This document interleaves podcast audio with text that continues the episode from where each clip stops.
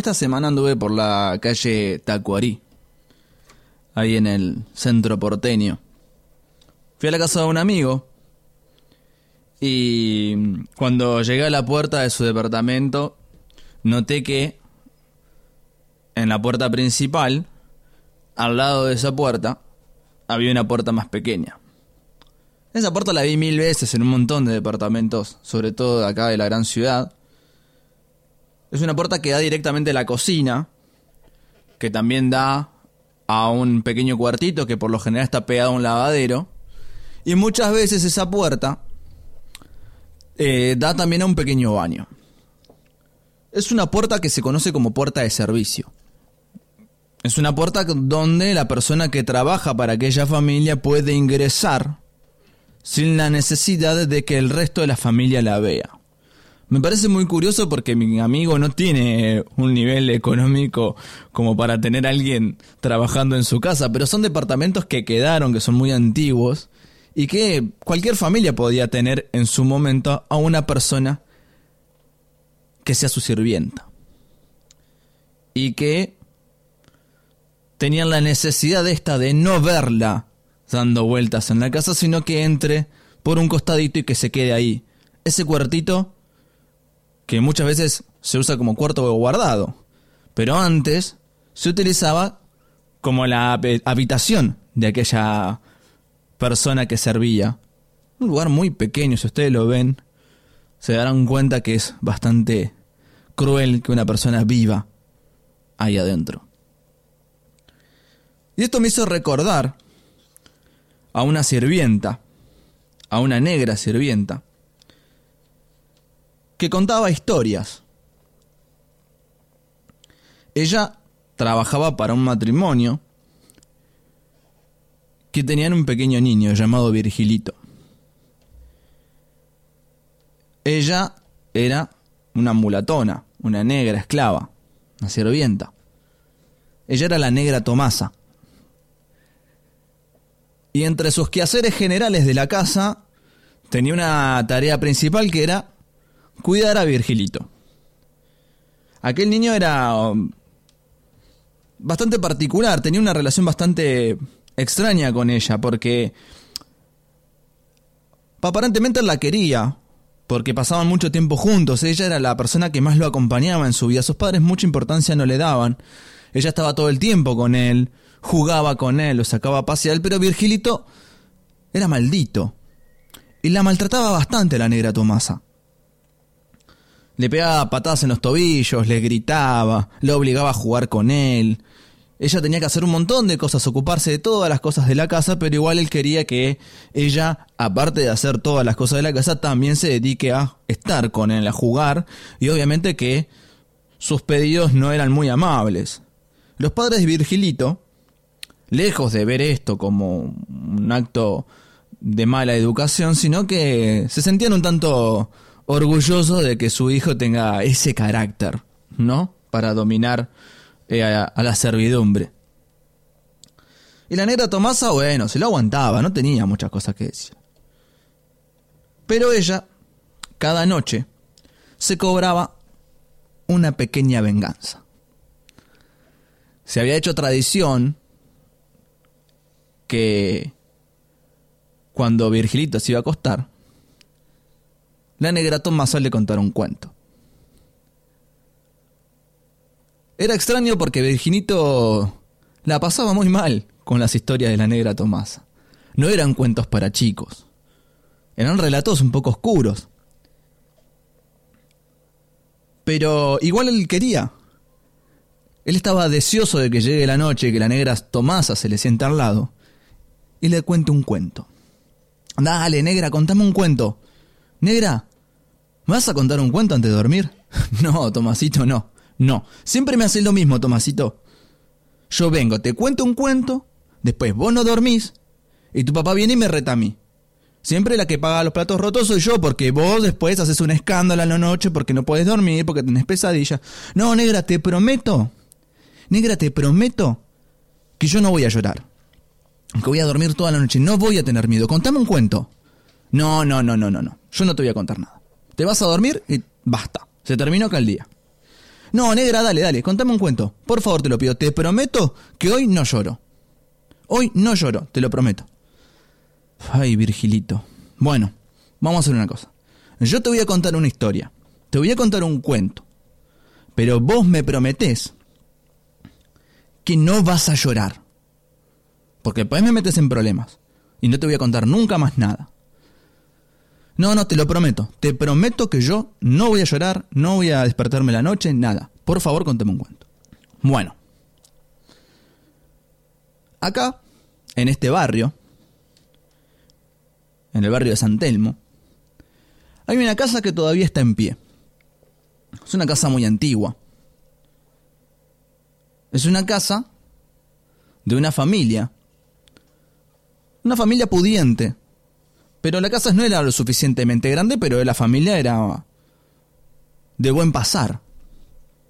Pero en el momento en que la fiebre amarilla llegó a este barrio, a San Telmo, esa casa de la esquina, de aquella esquina de San Telmo, se puso un poco oscura. La peste iba invadiendo el barrio. Entonces los dueños de la casa salieron de acá, salieron de la ciudad, se fueron, dejaron la casa sola, sola. Y te podrás a mí imaginar que muchos no tenían el suficiente dinero como para llevarse encima a la servidumbre, así que dejaron a sus esclavos acá. Y se fueron. Entonces la casa quedó tomada por los sirvientes. Y aparte muchos de esos sirvientes metieron a sus amigos, a sus familias adentro de esa casa que también habían quedado bollando por la ciudad. Y rápidamente la casa se hizo un quilombo de negros. Había negro por todos lados, estaba llena, llena de gente en la casa. Era un desastre, estaban todos apretados. La verdad que la higiene no era algo que detallar ahí, porque la verdad que no, no sobraba la higiene, la verdad. Era una tapera. Y así como empezaron a llegar de a uno, de a uno también se empezaron a contagiar de la fiebre amarilla. Dicen los vecinos que cuando cruzaban por la esquina se escuchaba a los gritos de los negros, volando de fiebre pensando que se prendían fuego. Me quemo, gritaban, me quemo, me arde la piel. Y para colmo, como estaban todos encerrados con fiebre, ninguno trabajaba y se estaban muriendo de hambre.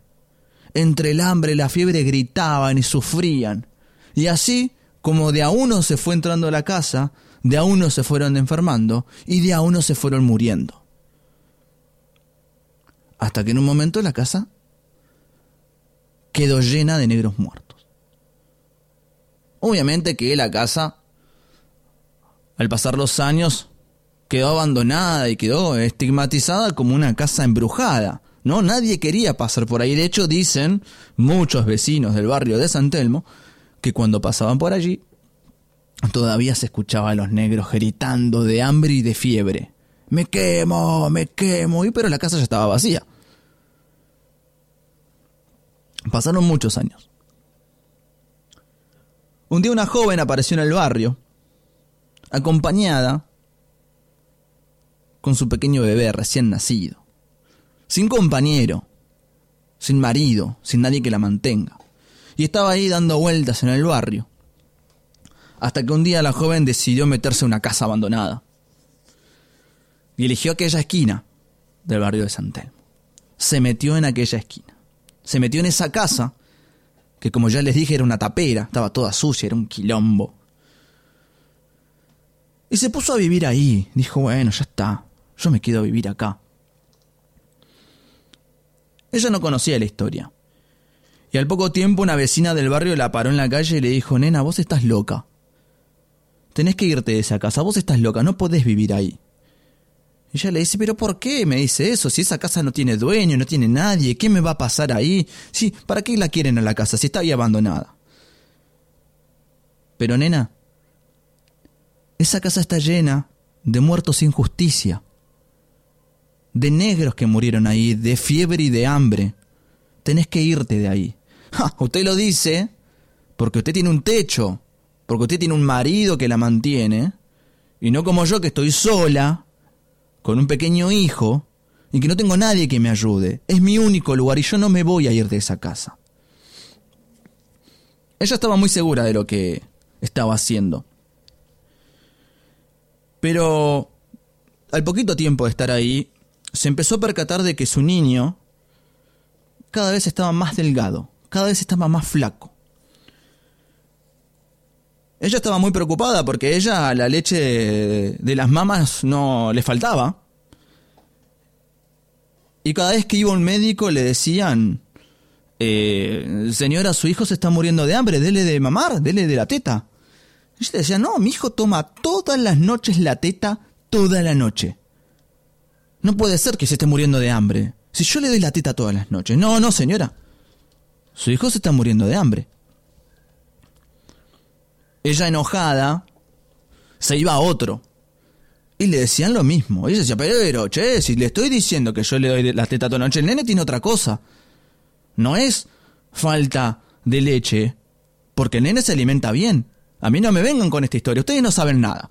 Así que, como último, último recurso, aquella joven se fue a la bruja del barrio, que vivía a la vuelta. Mira, querida, tu hijo se está muriendo de hambre. no, pero ¿cuántas veces lo tengo que explicar? Yo a mi hijo le doy de comer todas las noches. Me siento en mi cama, en la oscuridad, y él mama todas las noches la teta. Leche no me falta. ¿Cuántas veces los tengo que explicar? Mire, mi hijita, yo sé que usted vive en aquella casa, en aquella esquina. Esa esquina está llena de muertos sin justicia. Otra vez con lo mismo. Mi hijita, los que maman tu teta todas las noches, no es tu bebé, son los negros muertos de hambre que te toman la teta. Son los negros muertos sin justicia que vos estás alimentando. Un día más y tu hijo se muere. Bueno, Virgilito, hasta acá llegó el cuento. Así que te vas a dormir. Se terminó y, sin chistar, cerrás los ojitos. negra, negra, ¿no me dejas la lucecita de la vela prendida? Porque por ahí me da un poquito de miedo. no, Virgilito, vas a dormir en la oscuridad y quizás acompañado de los negros sin justicia. Les acabo de contar un cuento de Alberto Leiseca. Los cuentos de la negra Tomasa de Alberto Leiseca.